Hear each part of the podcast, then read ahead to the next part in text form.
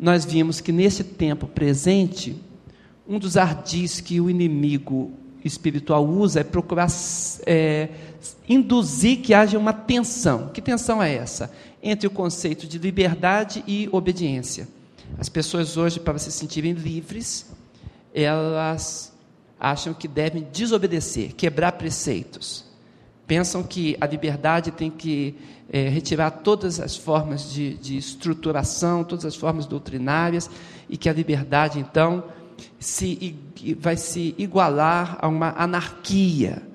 E por causa disso, muitos têm sido atraídos nesse tempo hoje, nessa era que estamos falando, e nós encontramos então a, a, desobediência em todos os níveis, não é só com, com os filhos, não é só na juventude, mas em todos os níveis, no nível do, do, do casal, nos níveis é, governamentais, nas empresas, no nível policial, militar, nós encontramos uma generalização, é, tensão, uma generalizada tensão. As pessoas querem ser livres e acham que essa liberdade necessita da quebra da ordem. E depois nós, continuando, nós então percebemos que o inimigo tem preparado é, tentações semelhantes com aquelas que aconteceu com Jesus Cristo no deserto. E nós estudamos isso e vimos, comparamos isso conosco hoje. E o inimigo quer que a pessoa desafie Deus, que busque um casuísmo interpretativo da Bíblia para que Deus seja manipulado. É um conceito mágico ou semi-mágico que eu posso induzir a Deus a ele fazer o que eu quero. Então, eu que me torno senhor de mim mesmo, das situações, eu quero, eu posso, eu reivindico, eu falo, determino, e eu não questiono nada disso perante o que a Bíblia diz e qual a minha submissão e o que Deus pede de mim. Eu estou trazendo os meus preceitos a Ele e sou eu que imponho as minhas vontades. Deus se torna um supridor de necessidades. E essa, essa visão é uma visão realmente é, deturpada e ela está bem hoje dentro do que nós chamamos de espírito do anticristo. Aí nós vimos que Jesus não aceitou que Deus fosse colocado à prova por motivo fútil. E também vimos que a tentação apresenta sempre a facilidade do mundo em troca de se render ao tentador. Então, as facilidades são apresentadas e as pessoas vão é, é, trazendo ao tentador a honra e trazendo a ele é, é, a glória. E ao final, Jesus Cristo rechaça, dizendo que o direito ao culto só Deus tem. Então, tudo isso nós vimos, tudo isso nós estudamos e fizemos comparação com isso para compreendermos esse tempo escatológico que estamos vivendo. Ainda, Falta uma imagenzinha. Isso, obrigado. Reconhecemos então que este anticristo ele tem realizado uma obra já presente no mundo, não como essa pessoa que se manifestará no tempo final, mas ainda de forma espiritual, o espírito do anticristo. E percebemos então, o texto fala: nisso reconhecereis, reconheceis o Espírito de Deus. Todo espírito que confessa que Jesus Cristo veio em carne é de Deus. Então, chegamos à conclusão que as mensagens hoje, as mensagens espiritualistas, espiritistas, ufológicas, as mensagens ligadas a toda forma de magia e manipulação espiritual, retira de Jesus Cristo exatamente a sua humanidade e a parte que Jesus se entrega por nós para que os nossos pecados sejam perdoados. Então se anula a cruz de Cristo, o sacrifício de Cristo. Então se pensa em viver hoje a partir das minhas próprias potencialidades, com as minhas próprias virtudes, e Jesus Cristo se torna apenas um modelo e não mais o Salvador e o Senhor. Essa é a confusão que tem acontecido nesse, nesse momento espiritual. E todo espírito que não confessa Jesus não procede de Deus, diz a Bíblia. Pelo contrário, este é o espírito do anticristo, a respeito do qual tem ouvido que vem e presentemente já está no mundo. Foi isso que nós, nós observamos. E ainda, vimos também que esses enganadores que têm surgido fazem parte, então, dessa grande é, é, é, manipulação cósmica, mundial, né, dos poderes, do, do, dos, dos príncipes espirituais, que estão saindo pelo mundo fora, não confessando Jesus Cristo, mas trazendo o engano para as pessoas. De forma que as pessoas estão assumindo o engano ao invés da realidade. E muitas pessoas pensam que as coisas estão acontecendo. Eu, eu entro em contato diariamente com pessoas que fazem as suas declarações e as coisas não mudam na sua vida, no seu coração, nas suas enfermidades, nas mazelas, nas famílias, mas elas vivem uma ilusão.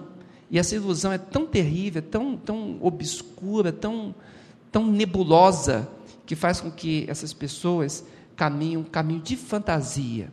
E nessa fantasia, o inimigo encontra brecha para exaurir a fé.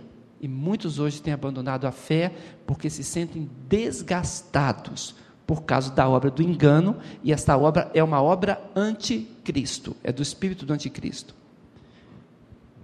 Vimos também que nós precisamos tomar um cuidado para não cairmos como presa de filosofias e vãs sutilezas, porque através das filosofias, através das sutilezas, que o inimigo se aproxima, a ponto até de fazer festa com as ovelhas, né?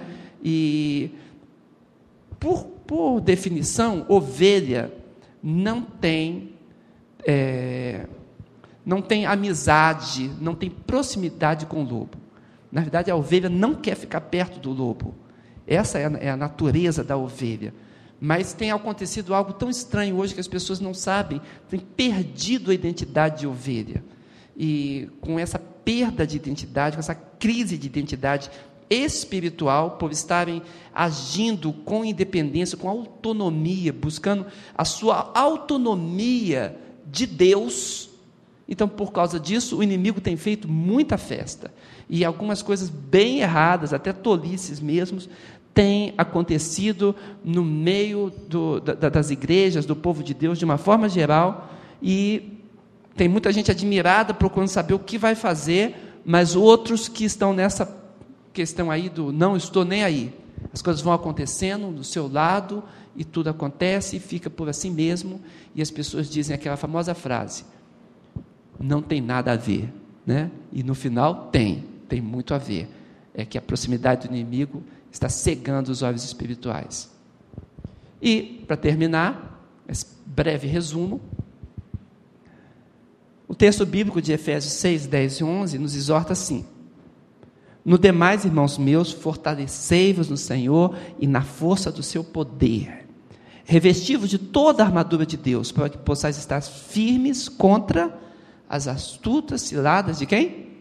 No diabo. Então, a Bíblia não nega que o inimigo é astuto, não nega. E diz que existem ciladas, né? Ele está preparando laços e ele quer enredar o povo de Deus. Agora nós precisamos estar fortalecidos no Senhor para podermos termos a nossa segurança, a nossa vitória, e não apenas vitória pessoal, mas também nos apresentarmos perante Deus para abençoarmos as vidas com salvação e libertação. Amém? Bem, esse é um, um breve resumo.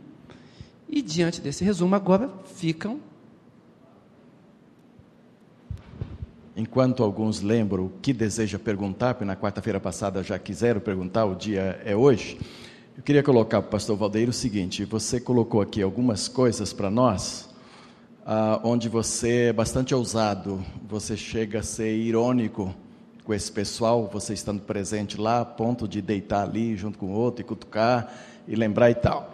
Bom, isso pode passar para nós todo, que todo crente pode fazer isso, todo crente pode ir lá e brincar e tal, entendeu? Como é que seria, porque eu também já fui nessas coisas e tal, é, como é que seria o crente quando se encontra diante de uma reunião ou junto com alguém que queira demonstrar ah, estas coisas todas que estão fazendo? Como é que o crente tem que estar para poder brincar com eles como você brinca? Entendeu?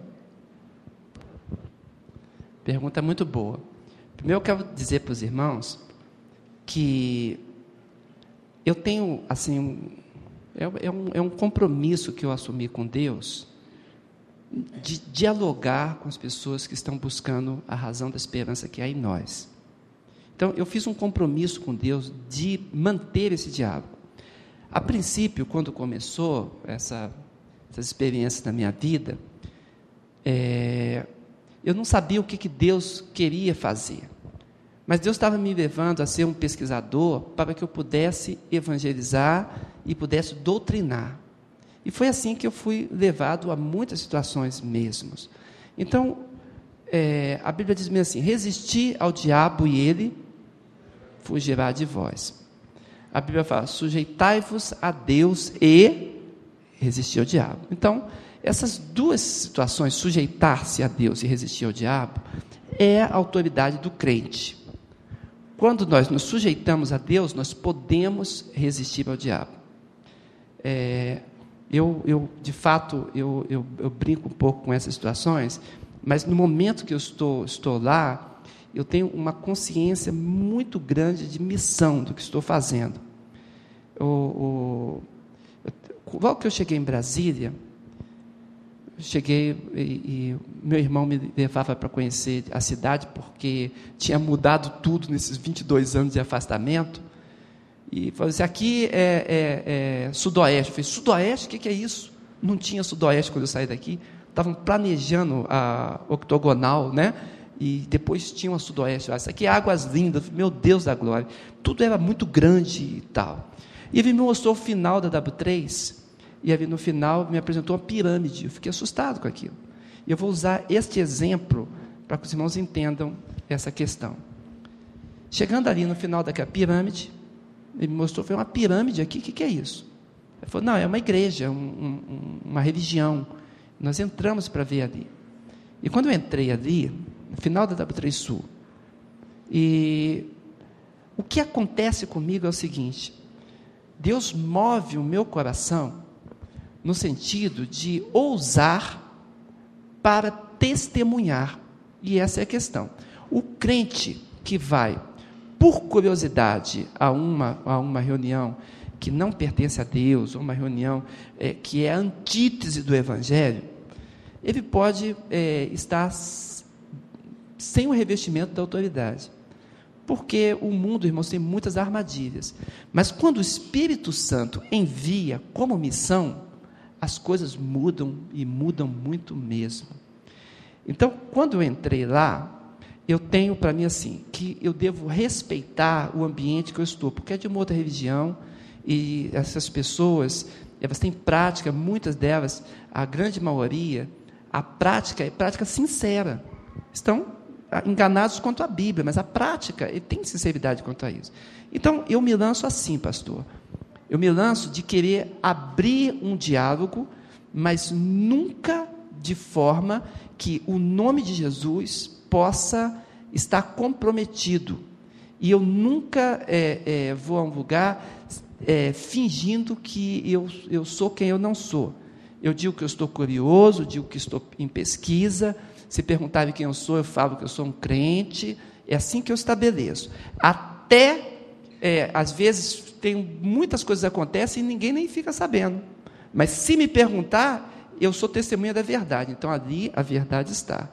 Foi assim que eu entrei lá naquela pirâmide final e tem uma uma aspiral, né? Eu entrei ali, meu irmão ficou do lado de fora, não queria entrar. Eu falei, mas eu sinto que o Espírito Santo está me mandando aqui, eu quero conhecer isso aqui. entrei e eu fui andar também na, na, na espiral, né? E as pessoas tiram o sapato, outros não tiram. Eu achei que seria mais reverente tirar o sapato. Tirei o sapato. E andei junto com eles lá. Bem, andei fazendo o quê? Estou orando, né? Senhor, eu estou aqui. Que discernimento o Senhor me traz? O que, que eu vou fazer aqui? Assim que eu fico clamando ao Senhor. Quando eu vou ter oportunidade de falar do teu nome? E fui orando. Aí tinha uma senhora atrás de mim, uma religiosa, com hábito, um hábito cinza. E eu falei com ela bem assim: Oi? Oi. Ninguém fala, as pessoas só andam. Falei, maior energia, né? Porque eu falar o quê? Né? Para as pessoas estão buscando energia. Ela falou, é, maior energia. E continuei andando. Falei assim, engraçado, se esta pedra, porque tem um cristal, as pessoas andam em torno do cristal, né? Se essa pedra tem tanta energia, imagina o Deus que fez a pedra. Os irmãos entendem? Então, o, a, o buscar do diálogo era para que se abra uma oportunidade de trazer Jesus. Né? Então, essa é uma experiência um pouco mais longa, porque eu não, não vou contar toda. Mas eu quero dizer isso, que nesse momento, não é ir por ir, por ir é ir enviado ao Senhor. Por muitas reuniões eu fui convidado e não fui. Não fui. Uma vez eu, eu, nós entramos no restaurante, estavam as pessoas lá, os encapuzados lá, e eu fui falar com eles de Jesus e eles me convidavam para ir. Você gostaria de, de ir num culto assim, assim, assim? Eu falei, é uma missa negra? Ele falou, é. Então é um culto satanista? Ele falou, é. Eu já, já tive em reuniões, reuniões assim, com Deus me enviando, mas nesse momento aí, eu falei, então você responda se eu devo aí ou não, vocês vão me responder. Falei para os quatro. Você iria a uma reunião do inimigo do teu amigo? E você iria para um lugar que falam mal do teu amigo? Você se sentiria bem ou se sentiria constrangido no lugar que falam mal do teu amigo? Ele falou assim: é, não nos sentiríamos bem, não. Eu falei: pois é, eu sou amigo de Deus. Eu devo ir a essa reunião? E aí um deles falou: não, não deve ir. Então existe essa linha aí que é importantíssimo. Agora, irmão, revestido de autoridade, se Deus enviou, se você está em comunhão com o Senhor, está discernindo a situação, está em oração, está em clamor, então você tem autoridade pelo nome de Jesus. Agora, se você se sente envergonhado, você não tem autoridade, não está buscando esta autoridade referendada em Deus, e é só uma curiosidade, o meu conselho a você é: não vá, não vá, só se Deus tiver algo determinado para o teu coração. Amém? Mais ou menos, pastor? Amém. Muito bem. Mais pergunta?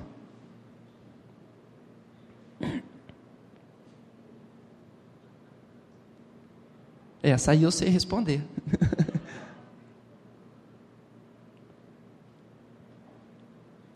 Muito bem, então, então tá bem. Não precisa ter as perguntas, não.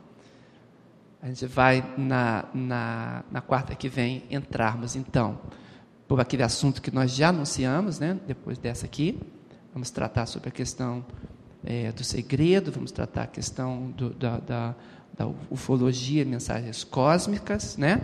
e as pessoas se apresentando querendo despertar o divino que há nelas ou querendo se tornar Deus. Vai ser a questão da próxima quarta. E hoje. Pois não. Eu estava encerrando já. Ah.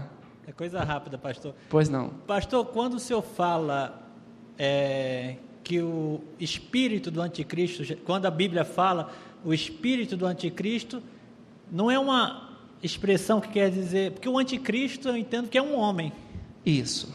E seria talvez a, a besta que emerge do mar? Porque talvez o espírito do anticristo é uma força de expressão como a preparação que Satanás está fazendo uhum. para a chegada desse homem. Não é? Que seja o espírito. Aham, entendi o que você está perguntando. É, quando a Bíblia fala do espírito do, do, anticristo e da operação do engano que já está no mundo, é exatamente isso. É a preparação para o surgimento do anticristo.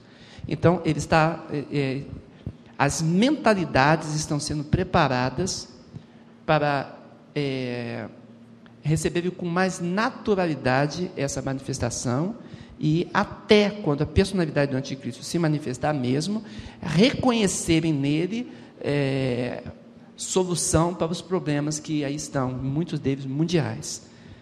Bem, a obra do engano e a operação do engano é o que nós estamos chamando de espírito do anticristo. Agora, nós vemos também que a Bíblia diz que muitos anticristos se têm levantado. E nós citamos algumas dessas personalidades. Falamos, por exemplo, de Napoleão, falamos de Hitler, né? e dissemos de outros que se levantam aí dizendo até que, que tem alguma autoridade é, para falar e para dizer né? a respeito das coisas. Outro dia nós vimos uma pessoa que estava buscando um indiano, qual é o nome dele? É o Baba. o Baba. Entendeu? Esqueci o restante do nome do homem. E aquele que está fazendo muitas mágicas lá na Índia e tudo, e a, a Vera Fischer assim, se entregou como devota dele, faz adoração a ele e tudo. É de, desse cidadão que eu estou lembrando, que usa aquela roupa tipo New Wave, né? E, e década de 70, aquelas batas. Você sabe de quem eu estou falando? Não? Pois é. é. Essa pessoa que se apresenta assim, eu esqueci o nome, é Baba alguma coisa. Baba é o primeiro nome dele, né? Oi? Não. Depois eu vou trazer o nome do, do indivíduo. Né? Está fazendo milagres. Ele fez um milagre grande que foi é, fazer aparecer um Rolex, um relógio. Entendeu? Aí, como não, não, não foi fazer aparecer uma maçã, né, irmãos? Um Rolex de ouro, né? E aí fez um grande sucesso na Europa, né? E esse homem está realizando muitas coisas e tudo mais.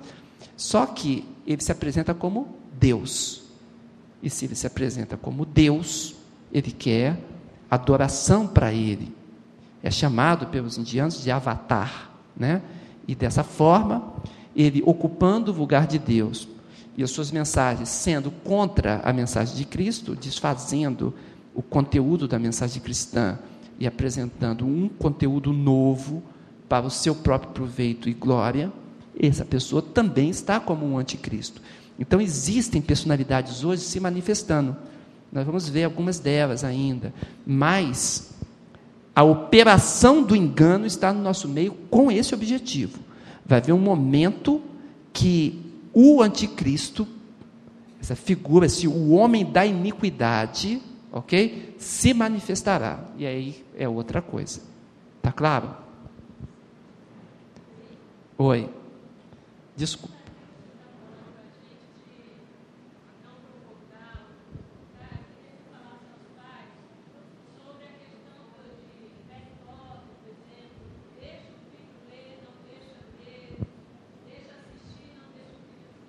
Sim.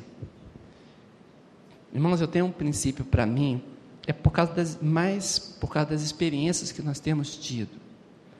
Eu costumo dizer o seguinte: com feitiçaria a gente não mexe nem por brincadeira. É uma área muito perigosa. E os filmes, eles, apesar de que tem muita fantasia e efeitos especiais e tudo, os filmes são feitos hoje em cima de pesquisas. As pessoas pesquisam o ocultismo, pesquisam a feitiçaria, pesquisam a magia. Quem tem alguma experiência de lidar com pessoas que são desse outro lado e que buscam o mal, sabem, e às vezes estão assistindo filme, escutam, e sabem que até palavras, passes, são ditos literalmente do que se usa nesses cultos. Às vezes eu fico assustado quando estou fazendo pesquisa de tão semelhante que é a cerimônia que eles têm feito. Então, é, no meio da brincadeira e no meio da, do, do, festejo de um, de um herói adolescente, ali se passa os valores da feitiçaria, da bruxaria e do mal.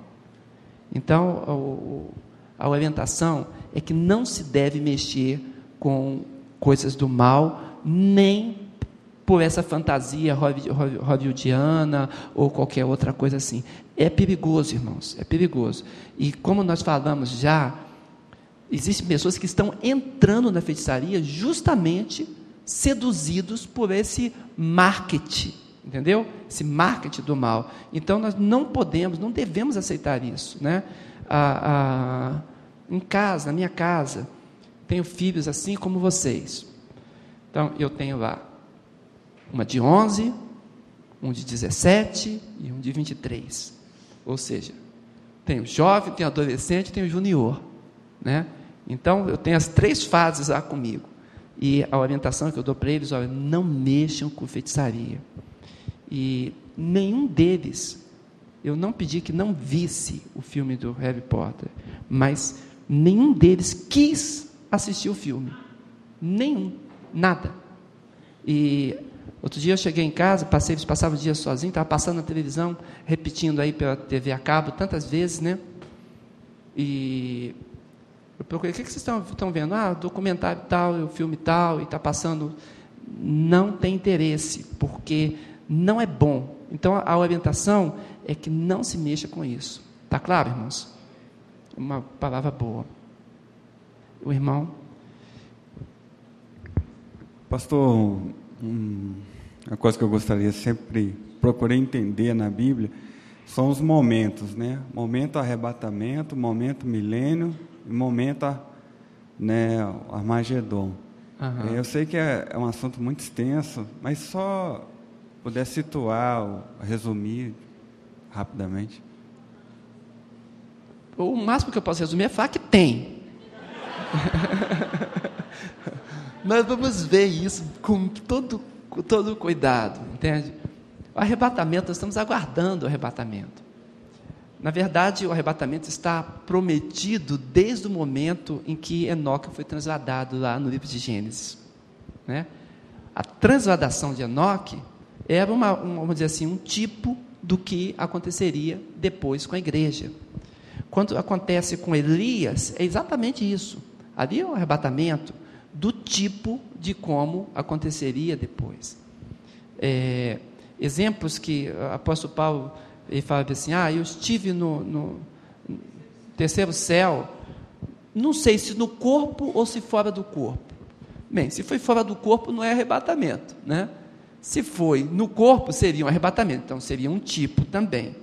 Aliás, é, a Bíblia usa uma tradução muito interessante. A palavra arrebatar é arpazo, do grego, que significa arrancar com força, retirar com poder. Né? Então, quando ela vai falar sobre isso, mostra uma grande demonstração de poder de Deus em arrancar com a sua potência mesmo. Então, nós estamos aguardando esse, esse momento disso acontecer. Né? Jesus Cristo abriu o, o, caminho quando ele, no Monte das Oliveiras, foi assunto aos céus. Então, existem algumas coisas que estão sendo preparadas para esse momento de glória. Né? O milênio, nós precisamos ir com muita, muita calma para entendermos o milênio, porque existe o milênio que vai acontecer, existe o milênio que está já acontecendo e o milênio que já aconteceu. Existem três, três visões aí, a gente precisa fazer dentro do estudo, né? mas é, é, existe algo que vai ocorrer pela frente quando Cristo se manifestar aqui nessa terra, né? Existem anos que vão correr. Esses mil anos são mil anos literais? Provavelmente não. Provavelmente seja uma linguagem simbólica. Nós vamos ver números no Apocalipse já já, dentro de poucos estudos, vamos compreender como, o que é um número literal e o que é um número simbólico.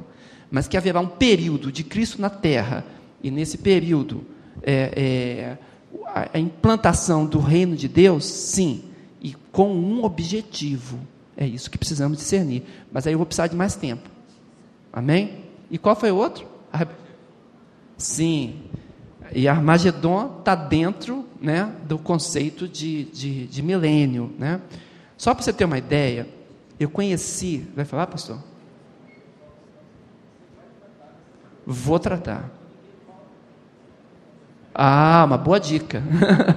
o pastor falou assim: esses assuntos acontecerão, então não faltem. Amém? Ah, é, eu conheci um, um, soldado de Israel, ele é um brasileiro, história muito linda. Ele é de São Paulo, e ele estudava e tudo, e ele ama Israel. E um dia ele conversando com uma pessoa, ele está lá na Inglaterra agora, e está fazendo um mestrado na Inglaterra de, de é, teologia ligado ao Antigo Testamento, é muito bom em hebraico, porque ama Israel. E esse, esse irmão, que coisa interessante. Ele estava conversando com os amigos e contando sobre Israel, o que estava acontecendo em Israel, e aqueles amigos falaram assim: Você gosta mesmo de Israel, mas você não é judeu. Ele falou assim: Não, não sou judeu, não, mas eu amo Israel, oro pela salvação de Israel e quero o bem de Israel. E citou algumas passagens da Bíblia que o crente tem sobre isso. E os dois falaram assim: Pois nós somos judeus. falou assim, ah, vocês são judeus? Sim, somos judeus. Ele falou, poxa, trabalhamos junto e não sabíamos. Ele falou assim, se você gosta tanto de Israel assim, por que, que você não vai para Israel? E ele falou assim, ah, eu até gostaria, mas como? Aí um deles falou bem assim, olha, você tem um porte atlético, tudo, ele é um atleta, né, um sujeito forte e tal. Por que, que você não se inscreve como, como soldado em Israel? Falei, o quê? Falou, como soldado. Ele falou assim, porque se você ama tanto Israel, ué, vai para Israel. Ele falou assim, mas como seria isso? Ele falou assim, olha, se você quiser, aí tirou um cartão do bolso, assinou atrás e falou assim, procura na sinagoga tal, o rabino tal, e mostra esse cartão aqui para ele. Esse cartão abre a porta para você ir para Israel. E esse, esse meu amigo, ele pegou esse cartão e ficou orando sobre aquilo, achou estranho. Falou, será que é um convite para morrer? Ou é um convite para alguma missão? E ele orando, discerniu com, com a família dele que era para ele ir. E ele foi realmente lá na sinagoga, mostrou o cartãozinho pra, para o rabino. O rabino falou assim: por que, que você quer ir? Ele falou assim: olha, eu estou sentindo que Deus está me impulsionando para lá. O rabino falou assim: bem, então você vai, me dá seu endereço. Pegou os dados dele, documento, e de fato, no mês seguinte, chegou tudo para ele, passagem, tudo. E quem ele deveria buscar lá foi para Israel, irmãos, e se tornou soldado. Já viu uma história assim? História real, foi ele. E chegando lá em Israel, Deus fez grande, grande, grande, grande obra com ele, né? Aí, agora você pasme. Esse sujeito, trabalhando em Israel, ficou vários anos lá, agora ele está na Inglaterra, Ele estava lá no lugar onde aconteceu a batalha de Armagedon, naquele vale. É um vale histórico. E ele estava lá, realizando exercícios de, de, de guerra. De repente, o capitão da tropa dele mandou todo mundo parar. Ficou todo mundo parado. O que, que é? Venham todos aqui. Todos vieram. Você vê como as coisas acontecem num nível que a gente não entende. O capitão lá de Israel, que não é crente, não tem nada, é um judeu convicto. Ele falou assim: Olha, há muitos anos, os pais já falavam que aqui nesse lugar acontecerá uma batalha. Você acontecerá o quê? Uma batalha aqui nesse lugar. Vai ser a maior batalha do nosso povo. Vai acontecer aqui. E a crença dos nossos pais, dos nossos avós, é que vão reunir gente de muitas nações aqui, como se fosse um exército das Nações Unidas, mas contra Israel. Aí ficou todo mundo assustado e falou assim: vocês guardem essas palavras, porque isso é uma profecia antiga e vai acontecer aqui. E o nosso, nosso Estado Maior está se preparando para essa batalha. Ou seja, uma coisa que nós estudamos aqui, escatologia e tal, como é que vai ser e lá, pois lá na mente militar desse povo lá, eles têm isso como um dado concreto. Concreto. E eles estão se preparando com estratégias para um tempo escatológico. Como é que você entende isso? Então, eu quero dizer para os irmãos: às vezes a gente olha assim e fala as coisas estão lá longe de repente não estão, não. De repente não estão, não. Porque quando as coisas começam a se fechar e a encaixar aqui nesse tempo, é porque o tempo escatológico já está também encaixando e o ponteiro está indo para o lugar certo. Essa é a esperança que eu tenho no coração. E esse meu amigo, ele quando me contou isso, ele contava e lágrima, ele falava assim: Eu não entendo, mas eu escutei aquilo e a minha vontade era levantar a mão e abrir a Bíblia e mostrar para eles. Foi, mas não podia fazer isso no meio do, do exército judeu. Mas eu escutei isso literalmente lá com aquelas tropas. Os irmãos estão compreendendo? A gente vai ver ainda sobre Armagedon. Bem, tem espaço para meia pergunta, só meia, porque o tempo só tem dois minutos.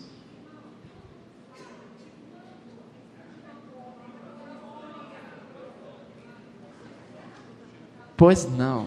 É meia pergunta, pode É, fazer. meia, eu vou tentar. Todo mundo fala que quando explodiu uma bomba lá na mesquita, lá em Jerusalém, é, o novo templo vai ser construído. Existem algumas pessoas que eu já ouvi falar, assim, que fazem esses estudos escatológicos, que dizem que alguns judeus já estão com, é, tipo assim, tudo planejado para essa construção desse templo. Eu gostaria de saber se o senhor acredita nisso. E a outra coisa, o- se um dia realmente for construído, aliás, eu acho que vai ser construído esse templo lá, nessa, nesse lugar. É, eu gostaria de perguntar para o senhor se toda aquela descrição que a gente vê é, do Antigo Testamento, quando era construído aquele templo, e com todas aquelas coisas que tinha dentro do templo, se vai ser igualzinho. Se vai ser confeccionado aquele, vé- aquele véu, toda a descrição que está lá, porque é muita coisa, é obra assim, muito detalhada de, de como ele falava, artífices, né? Aham. E aí, assim, é, é muito curioso, porque esse- é, dá- vai dar tempo. o senhor entendeu, né? Entendi. Bem, é, de fato, para que haja um templo, é preciso que o lugar sagrado, o lugar tradicional do templo esteja desocupado. Ele está ocupado. Nós vamos ver isso quando vamos falar sobre o assunto chamado é, relógio escatológico, que é exatamente Israel. Israel é o relógio escatológico. A gente olha para Israel, como Jesus fala, né, é só ver a figueira florescer. E figueira é um símbolo de Israel. Então, quando ela estiver florescendo, a gente sabe que está no tempo. Então, o templo precisa ser construído exatamente ali onde está a mesquita de Omar, né? A mesquita de Omar, o grande califa Omar, durante a época que Israel estava desocupado, construiu ali a sua mesquita, exatamente no outeiro do templo onde estava antes o de Salomão e depois o de Herodes. Com o templo lá, não tem jeito. Não tem. Agora, os israelitas têm esperança, têm esperança no coração deles. Então, eles montaram já um esquema para resolverem isso. Entendeu? Então, sempre quando estão. Vocês viram um negócio do metrô, aí os, os- as reclamações e tudo, não podia passar por baixo da mesquita. Você lembra disso? Foi ano retrasado. Né? Os, os judeus fizeram um metrô para passarem por baixo. A construção ficou embargada, porque, mesmo tantos metros de profundidade abaixo, os islâmicos falaram que não podia, porque é a região sagrada deles lá. Então, isso daí significa guerra, entendeu? A destruição daquilo significa guerra. E se significa guerra, isso está ligado ao momento final, né? Então, isso vai estar ligado, talvez, ao Armagedon, ok? Agora, o fato de que eles têm o material para construir, isso é real. Quem conhece judeus e tem bom relacionamento com judeus, eu tenho com vários deles, com rabinos, nós sabemos que eles, durante muitos anos, contribuíram liberalmente para comprar o material. E existe material, existe fundo para a construção do templo. Então, é capaz de acontecer bem rapidamente quando uma oportunidade acontecer. Agora, vai ser lá, não vai ser lá? Isso nós vamos ver nos nossos estudos à frente. Amém? Muito bem, vamos orar então. vamos orar, irmãos. Que bom poder falar de coisas santas, né? Hoje foi bom que vocês fizeram poucas perguntas, não me deixaram enrolado, né? O... Só quando a pergunta foge muito do assunto e a gente sente a obrigação de responder, a gente perde muito. Mas que bom que podemos fazer perguntas próprias de escatologia e seguirmos o nosso caminho. Amém? Vamos orar agradecendo a Deus por esse momento. Senhor Deus, queremos te dar graça, porque o Senhor nos permite estudar a tua Bíblia, Senhor. E nós assentamos no nosso coração três dias de exposição do estudo bíblico e um dia de perguntas sobre esses estudos. Nós assentamos o nosso coração, iniciarmos às 19 horas e terminarmos às 20 horas e 30 minutos. Senhor, estamos procurando ser fiel com essa visão que o Senhor nos deu. Nos ajuda, Senhor amado, a vencermos as nossas próprias dificuldades e entrarmos nesse mistério que o Senhor estabeleceu para esse tempo que aqui estamos. Nos ajuda também a darmos passos de fé e vermos a tua glória em nossa vida. É o que clamamos no nome de Jesus. Amém. Amém, igreja? Louvado seja o Senhor.